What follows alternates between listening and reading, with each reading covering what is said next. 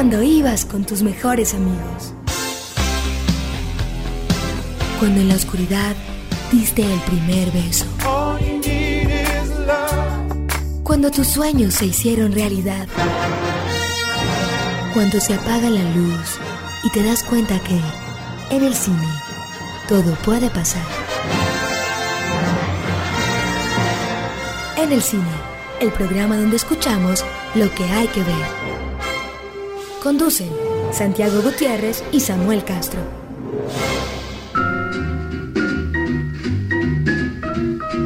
Bienvenidos a En el Cine, el podcast donde ustedes escuchan lo que hay que ver de boca de nosotros dos, que somos Santiago Gutiérrez y Samuel Castro. Y mm, esta semana, pues, hemos decidido que, que aunque el estreno de la película de la que vamos a hablar fue la semana pasada, ha generado tanta controversia, ha hecho, ha sido tan importante, digamos, en la opinión pública, que no podíamos eh, salirnos de, esa polémica o de esa discusión y queríamos plantear ahí nuestro punto de vista. Eh, así que lo primero es saludar a mi compañero de punto de vista. ¿Cómo estás, Santiago? ¿Cómo te va? ¿Qué más? ¿Qué más, Samuel? Saludos, saludos a los oyentes y gracias por estar en un podcast más. En un podcast que, nos van a tener que dar una esperita con el próximo porque eh, Santiago es padre de familia, tiene semana de receso, no vamos a no vamos a grabar durante esos días, entonces eh, se van a tener que contentar, digamos, un poco con esto y repasar lo que ha sido esta temporada, que ya, ya lo pueden encontrar en todas las plataformas, en Deezer, en Spotify, en Apple Podcasts, en Amazon Music, o sea, nos encuentran en todas partes donde busquen en el cine. Y si quieren decirnos cosas, regañarnos, hacernos sugerencias, corregirnos, pues están nuestras cuentas de Twitter. La cuenta de Twitter de Santiago San Gutiérrez J. Y la mía que es arroba Samuel Escritor. Y entonces, como algunos habrán adivinado, pues esta semana vamos a hablar de una película que ha causado mucho revuelo y, no hay otra que pueda ser con, el eh, grado de revuelo que, ha logrado que Blondie de Andrew Dominic. Entonces vamos de una vez con nuestra cortinilla de recomendados de cartelera, aunque es más como para que la vean para que estén en la discusión más que creamos eh, que es una película extraordinaria o supremamente recomendable. O, al menos yo, ya veremos qué piensa Santiago. Vámonos entonces a hablar de Blondie.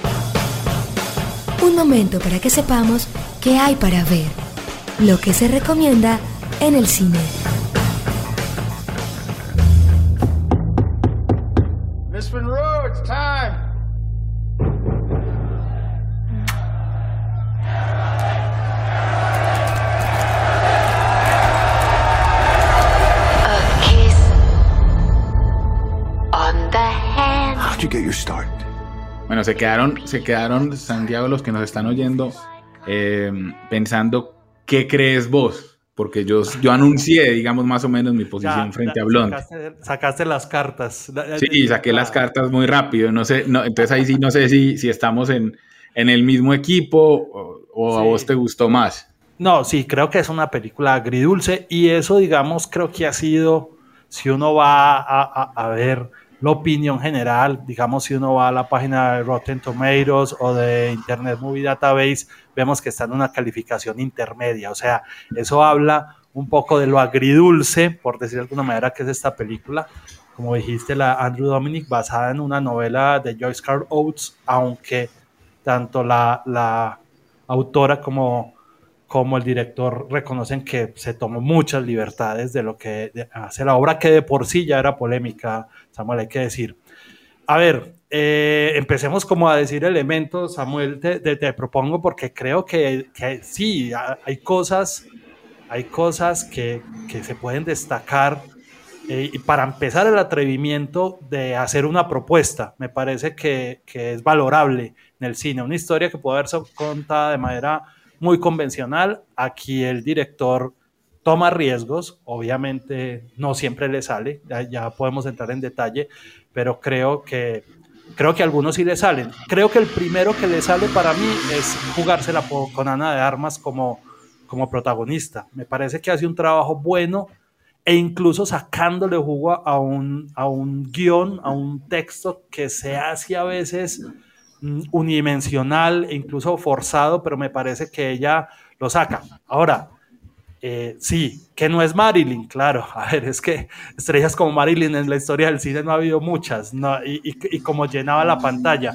Pero, pero creo que Ana de Armas sale victoriosa de esta apuesta eh, arriesgada del director. No sé qué pensás de ese primer punto. Pues a ver, em, a ver, si hay algún extraterrestre que nos está escuchando y que no sepa quién carajos es Marilyn Monroe, porque, porque Marilyn, más que una actriz, es un ícono, un ícono cultural, digamos. Eh, entonces, yo no he leído la novela de Joyce Carol Oates, pero empecemos por eso, es una novela, no es una biografía.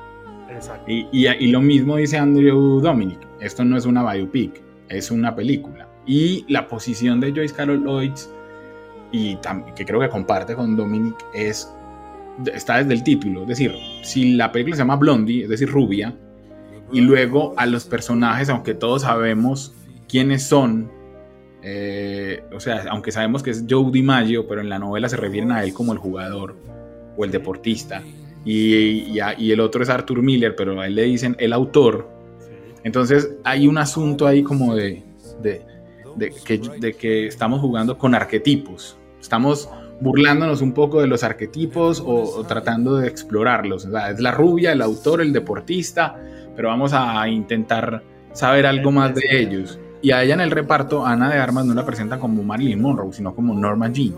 Entonces ahí ya hay como una posición narrativa, eh, que entonces ahí estoy de acuerdo con vos. Es decir, es, es, es muy interesante que alguien se atreva a hacer cosas distintas. Pero aquí viene ya vamos a, ahorita hablamos de Ana de Armas, que me parece que merece punto aparte, pero lo que yo creo es que Dominic entonces tiene un, hay un error de perspectiva, digamos, porque es que Andrew Dominic intenta hacer una película, al, al escoger no hacer una película convencional sobre Marilyn Monroe, entonces le está apuntando no al público masivo, sino que le está apuntando a un público, digamos, más especializado.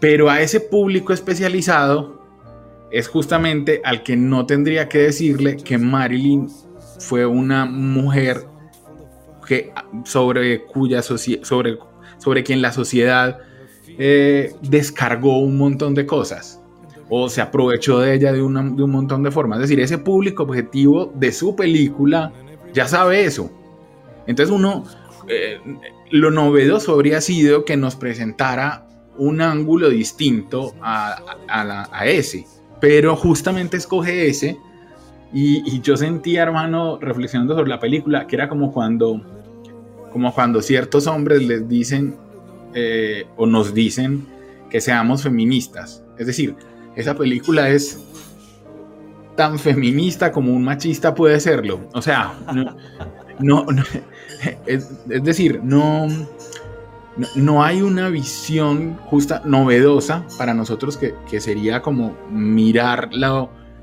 la profundidad de Marilyn, de, una, de una mujer que realmente estudió, que realmente se esforzó, eh, que realmente fue capaz de negociar acuerdos en Hollywood sin que le temblara la voz, sino que escoge justamente la rubia de la que todo el mundo se aprovechó. Y entonces yo, siento que es completamente redundante para nosotros. Y unidimensional, lo que yo te digo, me parece que nada más hace con un texto muy unidimensional porque él decide este rasgo y, y redunda, retomo tu palabra, y le da y, completamente de acuerdo con lo que decís, exige como que sea un espectador que tenga un contexto, pero al final ese contexto lo, te lo manda al lado. Y me parece que en las cosas destacables están las actuaciones, en general Cas Brody, Canavale, Xavier Samuel, Casper Phillips, eh, incluso pues que ya que había hecho JFK en, en, alguna otra eh, película. O sea, creo que ahí está lo bueno, pero estoy de acuerdo creo que hay mucha intención, hay como una rebeldía sin causa del director. Y eso lleva a que él se pierde en un montón de ideas que él quiere tomarla, pero, pero, pero al final termina siendo demasiado. Entonces, y las decisiones no son tan acertadas. Hay planos grotescos en los que te quiere movilizar, pero en situaciones donde podrías poner planos grotescos, hace planos muy cuidados que entonces no generan tanto impacto. eh, utiliza unos recursos inexplicables que no pude encontrar cuáles eran las decisiones que tomaba para el blanco y negro, para, la, para las distorsiones, para pasar del 16.9 al 4.3 en, en, en la dimensión de pantalla. ¿Vos sentís que hay una falta de coherencia? Sí, o sea, claro, como todo universo, o sea, el director me plantea un universo, o sea, y esto obviamente no estoy hablando que de, Star Wars, de ciencia ficción, que, que, te lo exige meterte. Aquí me tienes que poner las reglas, y yo creo que él quería llenar un montón de cosas y no me puso las reglas claras, entonces no había, o sea, y digamos capítulo aparte, eh, estos... Eh, las imágenes de los embarazos de Marilyn. Ah, no, no, no, no, no, no de los embarazos. Sí, de los fetos. de los fetos los fetos parlantes, o sea, y de una vez, miren, este podcast lo estamos de una semana después. O las fotos parlantes también. Sí, sí, no, estamos haciendo esto una semana después, entonces, perdón por el spoiler, pero en algún momento eh, eh, Marilyn queda embarazada y ella, si leen la biografía, pues en su vida tuvo varios abortos espontáneos, eh, varias interrupciones del embarazo, pero incluso una, una ONG estadounidense criticó a Andrew Dominic porque le dijo eh, como esto parece hecho una película eh, antiaborto, porque eh, se supone que los, los embarazos de Marlene no estaban tan avanzados y él pone un feto, pues prácticamente ya un bebé. Que no le, es más, además que incluso yo voy a, voy a agregar, no solo los fetos parlantes son absolutamente absurdos desde lo audiovisual, y desde lo narrativo también, o sea, él perfectamente podía poner a hablar a Marlin si lo que quería con sus eh, hijos en el vientre, pues entonces no, necesitas mostrarnos al hijo en el vientre, ¿cierto? Otra vez, o sea, somos inteligentes, una vocecita o ella hablando con alguien y tocándose el vientre, pues habría sido suficiente. Pero, pero, pero, pero hacer esto o hacer una cosa, ahí sí lo digo, una cosa tan grotesca como un plano de vista subjetiva del feto desde adentro viendo cómo le abren la vagina a Marilyn. Hermano, o sea, Andrew Dominic, que, había hecho eh, el asesinato de, Jesse James por el cobarde Robert Ford y había sí, mostrado que era capaz de hacer un western sutil, es, yo no, yo no sé, o sea, es como, aquí es como que la sutileza la dejó a un lado y dijo, eh, vámonos a, generar... Es más, siento que eso es lo que pasó, que hay, que hay unos planos escogidos para generar polémica. Claro, claro. Y hay otros que lo mandan con una sutileza que podrían. O sea, claro, podemos hacer un, un plano vomitando y vemos, estamos dentro del inodoro un, mm. bueno, un, plano de sexo oral también, en fin, o sea, sí, hay, hay, creo que hay una rebeldía sin causa que él quería y de hecho se lo leí en algunas entrevistas que él dice, ah, bueno, si la gente se siente tocada o indignada con la película, no es mi problema. Y tiene razón al final, porque esta es una, una propuesta artística de alguna manera y cada cual el espectador lo toma como quiera, pero, pero creo que tú le jugó eso mucho en la cabeza y quiso meter muchos elementos y hacer como su gran película y dejar como su, su punto demasiado claro y se fue perdiendo tanto visualmente como narrativamente. Es, digamos, lo que yo creo. Mm, otra cosa, pues, es, es las, las críticas que se le ha hecho porque es, porque como retrata a Marilyn, pues que creo que, que, que de una manera machista, me parece que creo que, que esa era la, la, intención de él, era ser, eh, ser provocador eh, y generar, digamos, eso. También le han dicho que ha, que ha sido falto de ética. Pues yo, digamos, no iría hasta ese punto porque, digamos, es una novela recreada.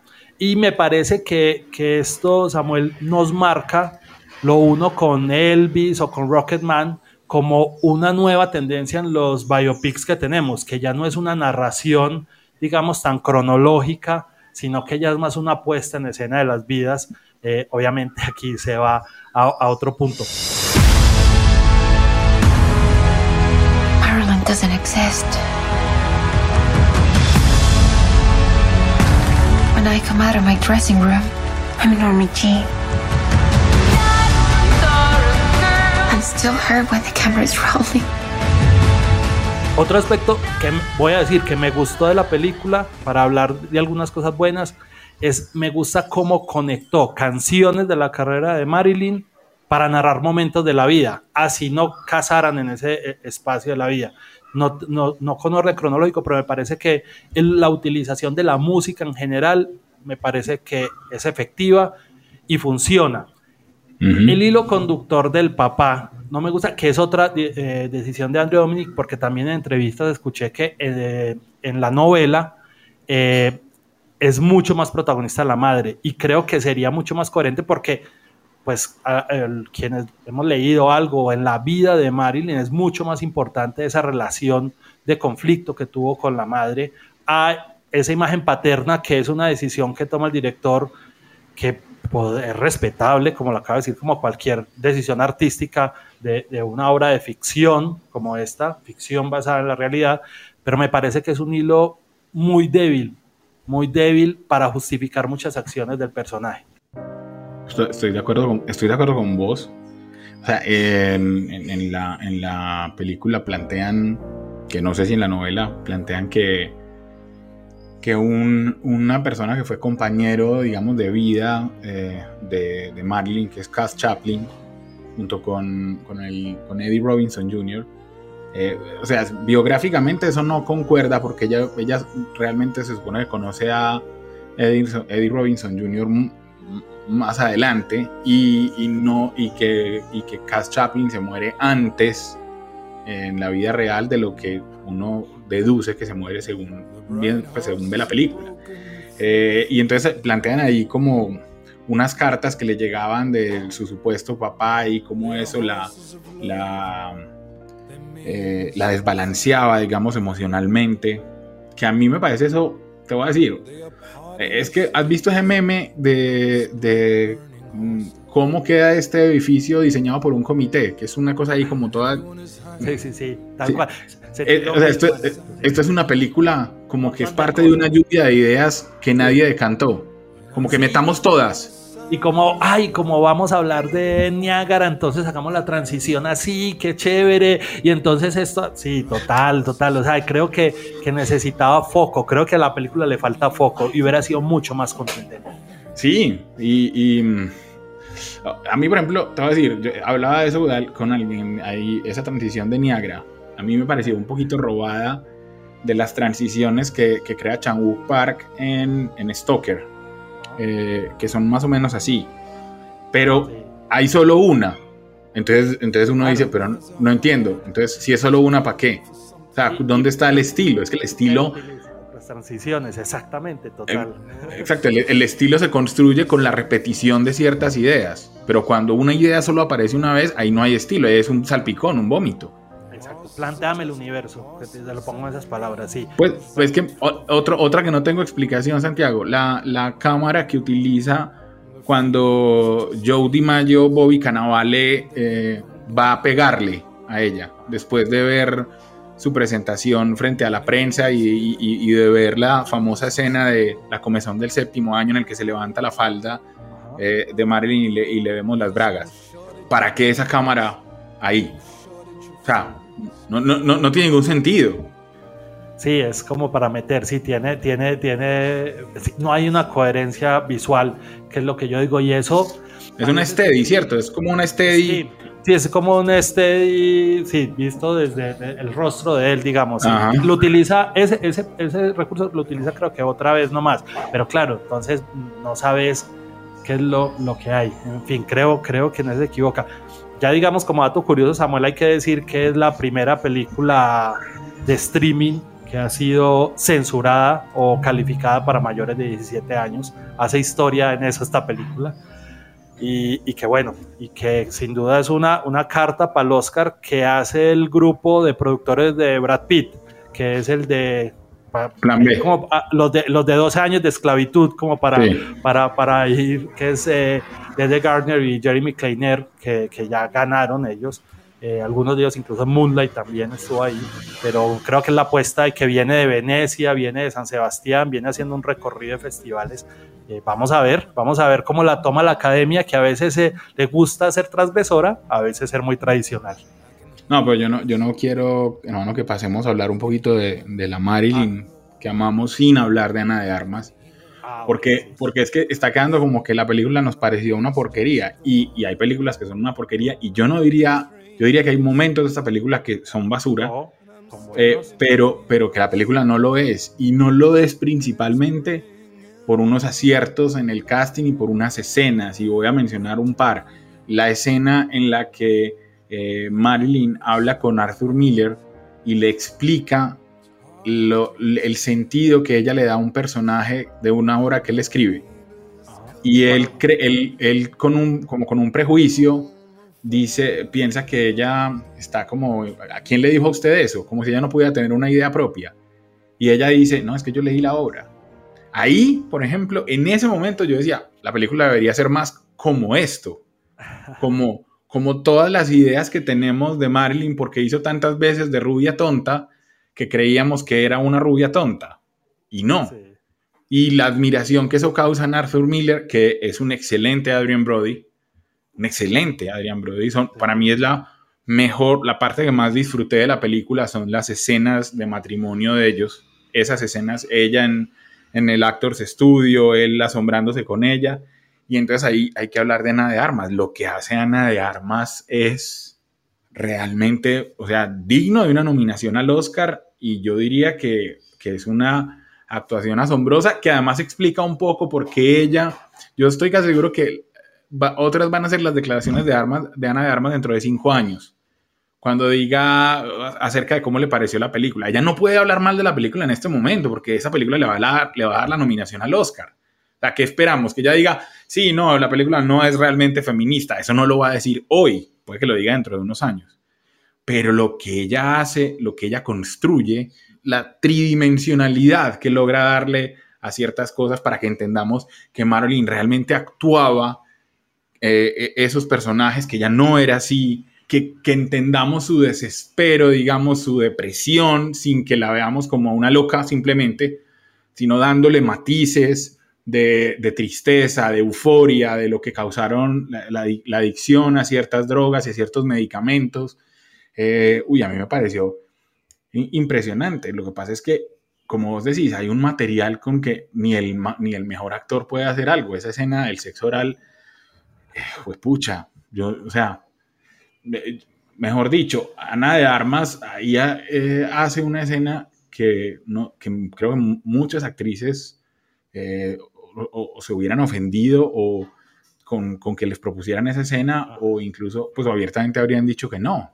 Y, y, ella toma un riesgo como los riesgos que ha tomado Ana de Armas en su carrera, dejando, digamos, su carrera en España, eh, yéndose a probar en, en, en, papeles secundarios a Hollywood, eh, porque ella quiere ser reconocida y creo que este papel eh, es su, pues, digamos, su graduación como gran actriz. Yo a partir de ese momento, yo a Ana de Armas la considero capaz de cualquier cosa.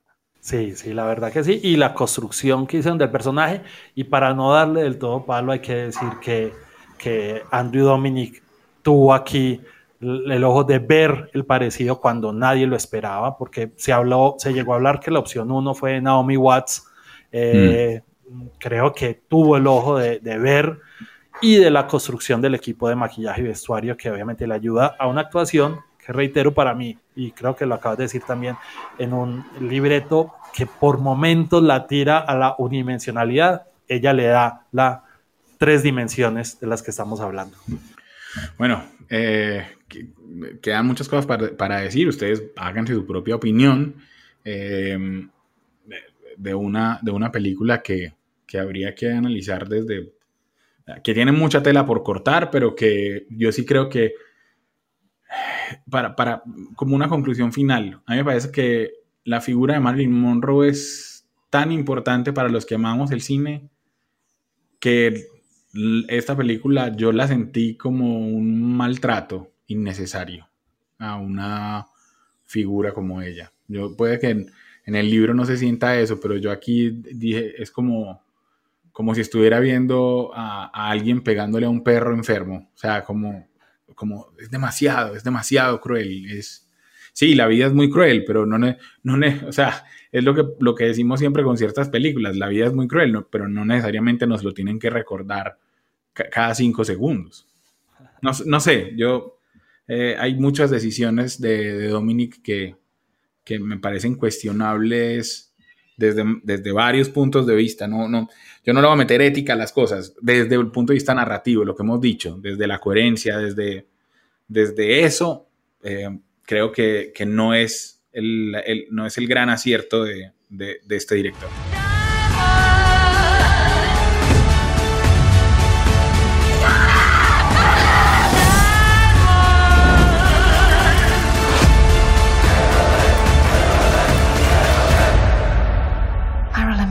Only exists on the screen.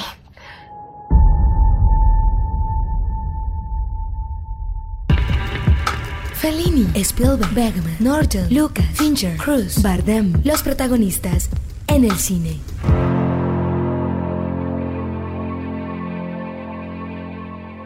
Santiago, y es que es que uno cuando piensa en Marilyn o en, o en Norma Jean, mm. digamos, eh, uno de verdad lo que, lo que piensa es que Marilyn hizo una carrera gigante con muy poquito, porque la, filmografía de Marilyn Monroe no es tan grande, no, no, le alcanzó la vida, digamos, para ser así de, de, grande, digamos, en, su, en el número de películas que, en las que estuvo, pero fue una mujer que deslumbró a una generación. O sea, y en eso en eso no, pues tampoco nos vamos a decir mentiras. Sí, sí fue carne de cañón, sí fue un objeto del deseo y así la trataron durante mucho tiempo, pero también hay que decir que ella misma eh, luchó para, para no ser solamente eso y que después ella tomó decisiones conscientes para recuperar su carrera. O sea, eh, y, bueno, y ahí sí voy a, voy a para, para, que hablemos un poquito de ella, Santiago, voy a utilizar una, una cita eh, que que sobre el trabajo de Marilyn eh, eh, nos dijo o, dio Jack Lemmon. Jack Lemmon decía, ella sabía sus limitaciones y sabía muy bien lo que estaba bien para Marilyn. O sea, y entonces nadie era capaz de, de, hacerlo como ella. O sea, ella puede que, no ella puede que no haya sido la mejor actriz o la mejor cantante o la mejor comediante, pero, y, así lo, sigue diciendo Jack Lemon, pero nadie usó más su talento, nadie le sacó más partido a, sus dones en la pantalla que ella, nadie sabía más que ella de sí misma, de, lo que era capaz de, reflejar en la pantalla. Y eso habla de una, de una intérprete muy autoconsciente de, todo, de sus cualidades y, y, de sus debilidades, y tal vez en ese sentido fue muy adelantada a su tiempo, eh, porque, la, porque eh, lo, que, lo que esto nos dice es que no, no fue solamente una muñequita bonita que los, los productores en ese tiempo ponían en, en cualquier papel. No sé qué, qué, qué penses vos, pero yo sí, yo sí creo que, que es, es una figura inmortal del cine. Sí, creo que la hace inmortal precisamente hablabas que no tuvo tiempo, pero creo que eso también le dio, haber muerto joven, le dio eh, eh, de alguna manera el elixir de la eterna juventud. O sea, Marilyn es para siempre joven y lo ha renovado. Lo renovó en los 70 Andy Warhol cuando la pintó, la renovó en los 80 Madonna cuando evidentemente generó una imagen inspirada de Marilyn. Eh, entonces Marilyn, digamos, tiene ese, eso de la eterna juventud. Eh, y bueno, todas, sí fue una mujer insegura, pero muy consciente, como decís, de lo que hizo. Y claro, ¿quién no va a hacerlo cuando sufrió una infancia, eh, digamos, de muchos abusos? Eh, para los 14 años había vivido en 12 hogares temporales. efectivamente, su mamá tuvo problemas mentales, fue sexualmente abusada. pero, pero ahí, ahí yo quiero, sí, o sea, quiero hacer una precisión porque, porque mm, por lo menos hasta donde se sabe, eh, hasta su primer matrimonio, no, no nada parecido a una violación, digamos. sí, no, no, no eh, violación, pero ya era como una niña. Pero dicen que su primer matrimonio con James Doherty, que era un vecino más grande que ella, lo hicieron incluso la familia temporal para, para salvarla, para protegerla un poco, porque, porque ya era como objeto de deseo, ¿cierto? Sí, eh, sí y era como o se va para un orfanato, o sea, o sigue en un orfanato o se casa. Exactamente, desde ahí empezó. Y eso la aterrizó, digamos, eh, se casó con un marino, en fin, con, digamos, el, el, primer icono Marilyn, que es el pin-up model o las modelos pin-up, que, que, Marilyn genera un poco este, eh, o, saca provecho de este estereotipo, que, que, ella se vuelve en sí misma el estereotipo de mujeres, digamos, eh, más voluptuosas. ahí es donde ella empieza a teñirse de rubio y se alisa, hay que decir, no es natural. Eh, eh, la construcción del personaje Miren también fue una construcción que fue paso a paso.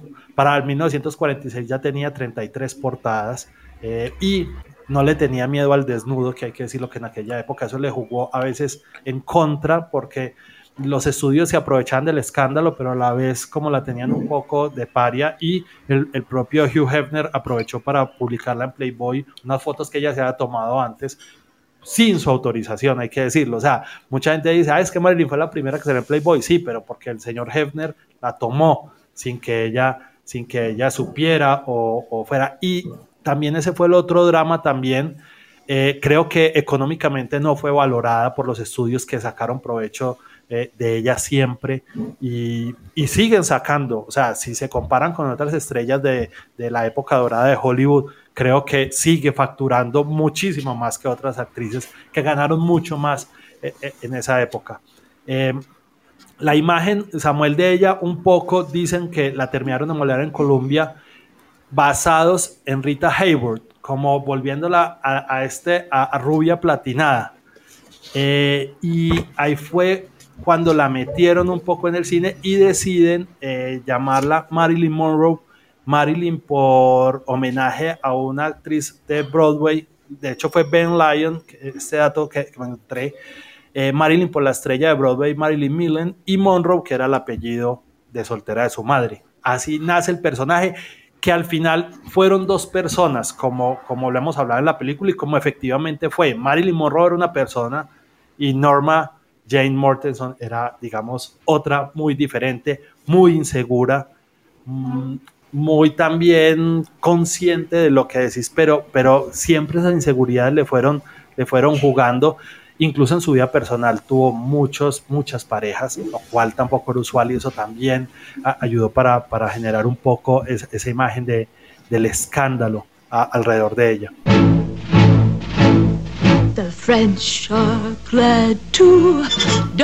Yo, yo diría que eh, o sea, no estamos aquí un repaso pormenorizado porque cansaríamos después de hablar tanto de la película eh, de, Blonde, pero, pero Marilyn eh, se convierte en, la rubia de todos los tiempos porque ciertas películas logran ser influencia hacia el futuro, es decir, cuando ella filma Los caballeros las prefieren rubias, y hace, como puede que estén oyendo en este momento, Dinosaur Girl Best Friend.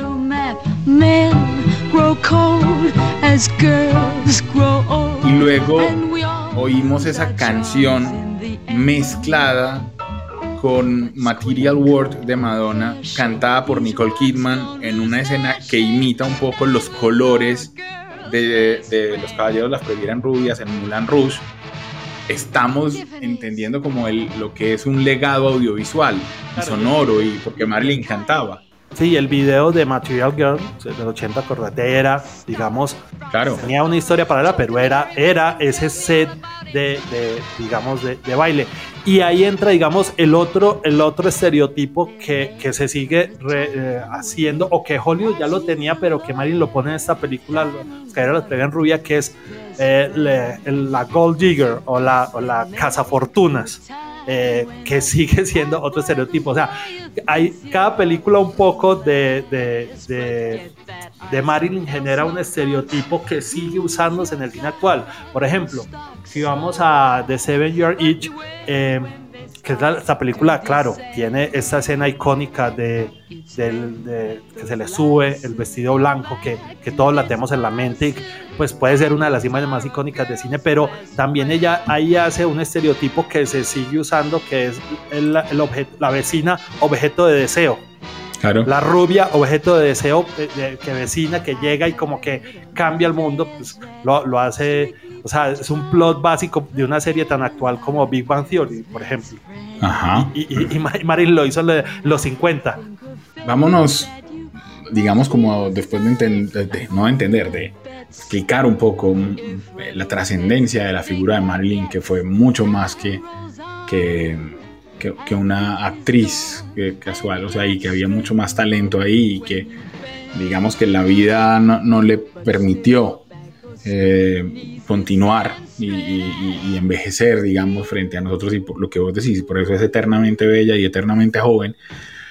Pues si, si nos expusieran a escoger una, una sola película, una que representara a Marilyn o que, o que se la diera a conocer a esos extraterrestres que dijimos al principio que no la conocen y que nunca la han visto, pues vamos a hablar de una, de una película fantástica que fue elegida por 200 eh, y punta de críticos en 2017 como la mejor comedia de todos los tiempos, que la, el American Film Institute también la escogió como la película más graciosa eh, y ha sido o está en, las, en los tops de grandes películas de la historia del cine, en todos. Eh, yo sí creo que es una de las mejores comedias que uno puede ver en la vida y en la que está Marilyn. Y Marilyn está ahí por voluntad propia, porque, eh, como decía Willy Wilder, mi tía seguramente llegaría siempre a tiempo a las funciones, se sabría todas las, las líneas, eh, sería cumplida, nos iríamos de aquí de filmar a la hora que es, pero ¿quién carajo está dispuesto a pagar dos dólares para ver a mi tía? Y a Marilyn todos la querían ver y, y eso era, por eso era una estrella. Entonces vamos a hablar de Some Like It Hot o como, como alguien le puso en España, con faldas y a lo loco.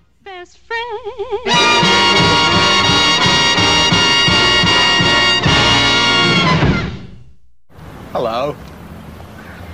My name's Forrest, Forrest Gump. You were afraid to be my dad. I didn't want to get into trouble. You talking to me? You talking to me? Well, who the hell else are you talking? You talking to me? Películas para la casa, en el cine. Not since Scarface, so much action. Not since the Marx Brothers, so much comedy. Not since the Seven Year Itch, so much Maryland. The best picture this year will also be the funniest. Good night, sugar. Some Like It Hot, eh, Santiago, eh, fue una película que se le ocurrió a Billy Wilder, que primero se le ocurrió en, eh, es decir, en, quería hacerla en los 50, que fuera contemporánea pues al tiempo en el que la estaban filmando, pero, pero no se le ocurría una buena situación eh, que obligara a, o realista, digamos, o creíble, verosímil, era como más lo que pensaba Billy Wilder, que obligara a dos músicos a disfrazarse de mujeres para escapar de una persecución. No, no, entonces, eh, ahí es donde le viene la idea de que esos dos músicos presencian la masacre de San Valentín en, eh, plena, eh, casi, o sea, en plena recesión, en pleno poder de los gangsters en Estados Unidos, en plena, en plena preeminencia de Al Capone, aunque Al Capone, por supuesto, no sale con ese nombre en la película, pero es Al Capone. y se va pone, digamos, la, película en el pasado, logra que Marilyn filme en blanco y negro, porque el, contrato de Marilyn, por, porque recordemos, porque era rubia y por la exuberancia de los vestidos que le ponían, exigía el contrato que ella siempre fuera filmada a color, pero, pero Billy Wilder le, dijo que es que si, si, filmaban a color, el maquillaje que le ponían a Jack Lemmon y a Tony Curtis para que se vieran como mujeres, pues se veía verde en cámara. Entonces, con eso la convencen y logran juntar en esta historia de, estos dos músicos que huyen y que se encuentran en una orquesta de mujeres con Sugar, que es el personaje que hace Marilyn de una, de una, si ustedes ven la película van a ver que es una rubia que se hace la tonta, pero que no es tonta, se hace, porque, porque es la manera de ella de sobrevivir, de manipular un poco a quienes están alrededor, de que le hagan caso, de eh, entonces eso es muy importante porque ella ya había trabajado con Billy Wilder en la comisión, en la comisión del séptimo año, eh, que como vos decís era la, la, la, rubia de al lado, del apartamento de al lado, sí, así es. Eh, o de arriba, y ella cuando vio después la película entendió que Billy Wilder era un gran director. Entonces ella se acaba la película que había sido traumática eh, porque, porque ella ya tenía esos vicios de llegar tarde, llegar sin las líneas aprendidas. A mí, a mí en, ese sentido quiero leer y recomiendo abiertamente una, la biografía que escribió Donald Spoto sobre, sobre Marilyn, eh, una biografía muy detallada, muy recomendable, que nos dice, por ejemplo, eh, aclara varias cosas de, del estado mental real de la, de la madre y de, y, del, y, de las y de las historias que la misma Marilyn se encargó de, de, difundir sobre su infancia. Pero ahí él cita una entrevista que, que, en la que Marilyn dice, ya sabéis, no soy rápida para estudiar, pero me tomo muy en serio mi trabajo y no tengo suficiente experiencia como actriz para charlar con los amigos y los compañeros en el plató y luego meterme en una escena dramática. Envidio a esa gente que pueda recibir a todos los que vienen y pasar de los comentarios ingeniosos y las risas a representar una escena delante de una cámara. En lo único que pienso yo es en mi actuación e intento hacerla lo mejor que puedo. Eh, ella, esos, todas esas inseguridades, sí, hacían que hubiera 70 tomas de una escena. 83 en una, la Is Me Sugar tocando la puerta, 83 tomas, Samuel. le tuvieron que ponerle los textos en los cajones de, la habitación. Claro, y hay una conversación con, con Tony Curtis eh, donde se ve que ella está leyendo. Sí, sí, que si uno le ve los ojos, ve que, que ella está leyendo de, unas pizarras gigantes. O le está actuando Paula Strasberg, la esposa de Lee Strasberg, que era su coach en ese momento. La, estaba en el set haciendo, haciendo la, las actuaciones. Y las coreografías estaba ya Cole ahí, coreografiando detrás de cámaras, al lado de Billy Wilder tal vez, para que ella lo viera. O sea, realmente fue una producción de mucha paciencia que subió de 50 a 70 días gracias a, digamos, estas, estos deslices. Sí, y, que, y que el sobrecosto de esos días de más fue en total 500 mil dólares, que era una un infierno de plata en ese tiempo. Pero, pero eh, o sea, ella fue la que, cuando se acabó la convención del séptimo año, que no termine esa historia, eh, le escribe a Billy Wilder y le dice que le encantaría volver a trabajar con él. Y él es el que le manda cuando ella quiere, digamos, volver después de su matrimonio, eh, tenía, no estaba bien de dinero, él, le manda el tratamiento de la película. y ella, aunque quería volver a no hacer de rubia tonta, entiende que Billy Wilder filma mucho más inteligente que eso y que es capaz de, darle muchas dimensiones y de aprovechar, y pues ya lo, ya lo había tenido de director, sabía, sabía de su talento, entonces le dice que sí y negocia un contrato de 100 mil dólares por su actuación, que era un montón de plata en ese momento, pero además una cosa inédita, el 10% de la taquilla. Y se lo dan. Sí, a ver, Samuel, era mucho, pero, pero por ejemplo en la última época de Marilyn, eh, antes de su muerte, ¿te acuerdas cuando ella estaba grabando? The Misfits. no, Something Gotta Give, que quedó empezada. Eh, por darte una referencia, Lisa, Liz Taylor ganaba 10 veces lo que ganaba Marilyn por Cleopatra. Que bueno, Cleopatra es, es, es, una película histórica por los sobrecostos que generó, pero, pero pues eso te lleva a pensar que sí, era mucho dinero para Marilyn, pero no tanto como a hoy siguen los estudios facturando por ella. Claro, pero ahí, ahí te, voy a decir, recordemos que es que ahí Marilyn ya tenía más de 30 y en los 50 eh, esa era una fecha eh, ya más difícil. Es decir, era, Hollywood era una máquina de veinteañeras. Sí, y tenía una mala fama también, o sea, era difícil arriesgarse por ella, porque claro, ya todo el mundo sabía que, que, era un poco adicta a los barbitúricos, que, que, no se aprendía muy bien las líneas, eh, pero bueno, creo, creo que Billy Wilder tiene esa, eh, esa gran habilidad eh, entre las historias de, esta película para volver. Una de y dos Adanes también se llamó en Latinoamérica, o algunos prefieren quemarse también para quienes nos escuchen de otros países. Eh, eh, Billy Wilder escribió solo 60 páginas iniciales. De resto se llevó a su co-guionista Ian Diamond y la fueron escribiendo sobre la marcha de acuerdo a las necesidades, porque digamos, eh, el, el, método Wilder era un poco así, porque Wilder en sí mismo era más un escritor que un director. Él creo, en, alguna vez lo, lo leí que él, él, se volvió director para que, un, para que un director no le dañara sus guiones de alguna manera, ¿cierto? Entonces mm.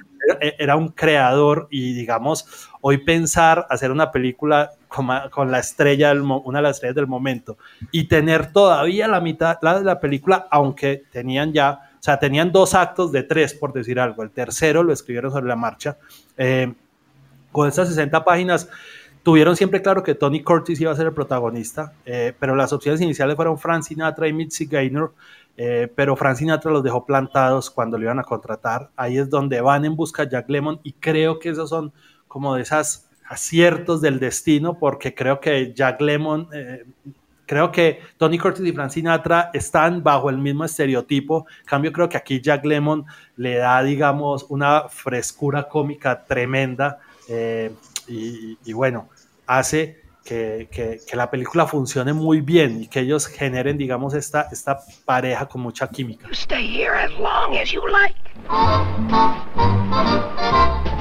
Jack may have beaten Tony to the sugar, but not for long. You're not giving yourself a chance. Don't fight it.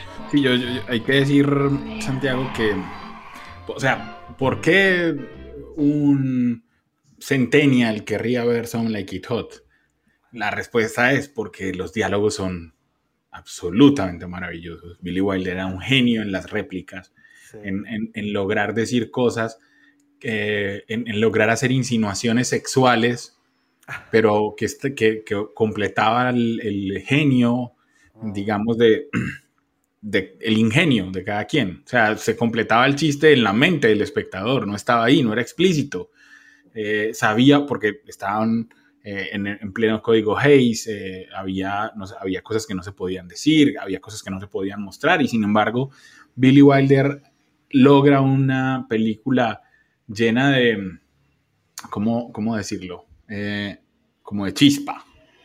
No estoy inventando pues una palabra original, pero es realmente eso. Tony Curtis y Jack Lemmon hacen que sus personajes sean muy graciosos. Eh, Billy Wilder completa el reparto con otros personajes secundarios que le dan toda la potencia a, al, al, guion. Este millonario que se enamora de uno de ellos, que tiene esa frase histórica en el cine del final, porque creo que es uno de los grandes finales, de, de verdad, lo, lo, digo, de los grandes finales de la historia del cine. Cuando eh, bueno, es una película de tiene más de 60 años, no es un spoiler.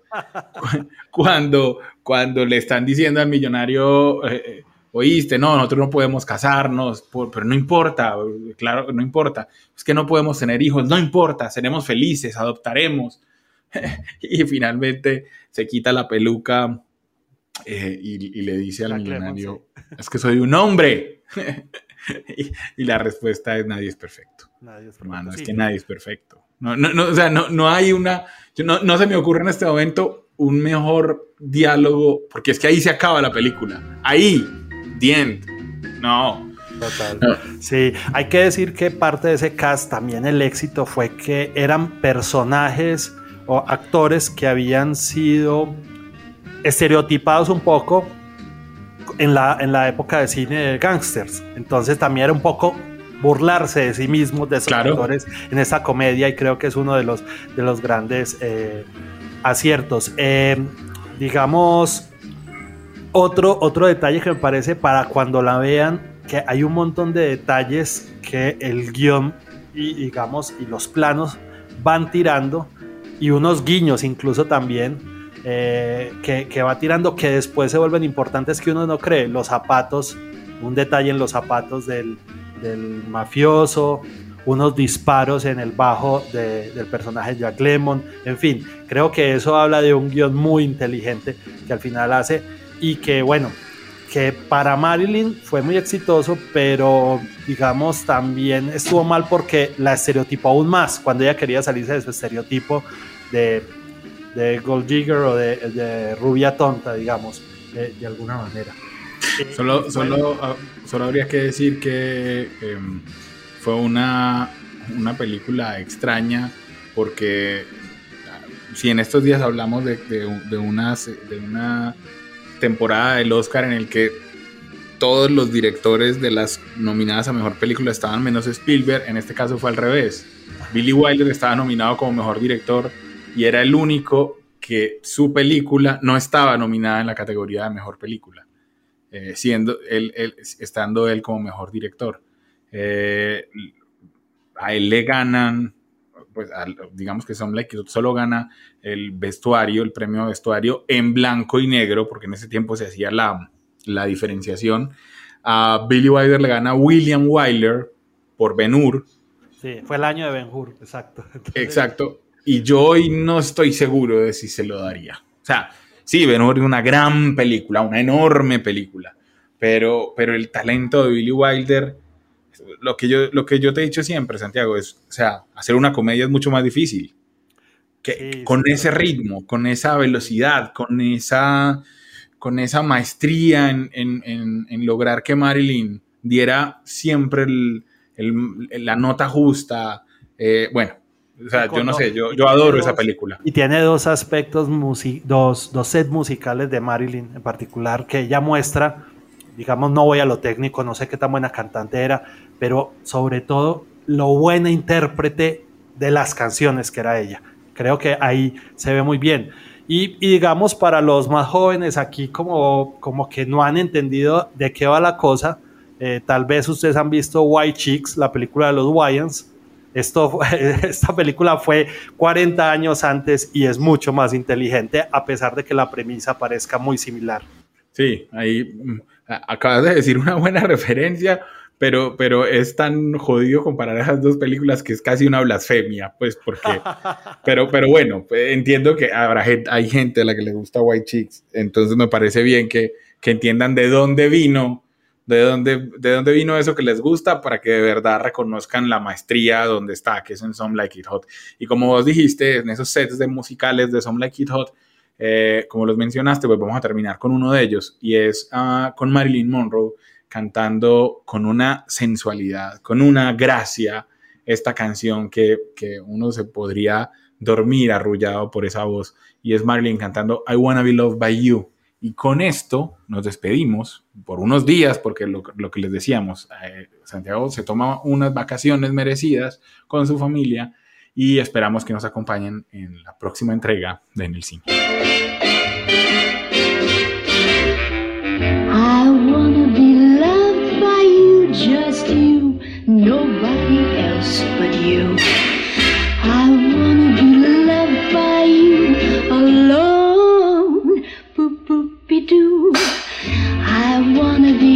Kissed by you, just you, nobody else but you. I wanna be kissed by you alone. I couldn't aspire to anything higher than to feel the desire to make you my own. Ba-dum, ba-dum, ba-doodly-dum. I wanna be loved by you, just you, nobody else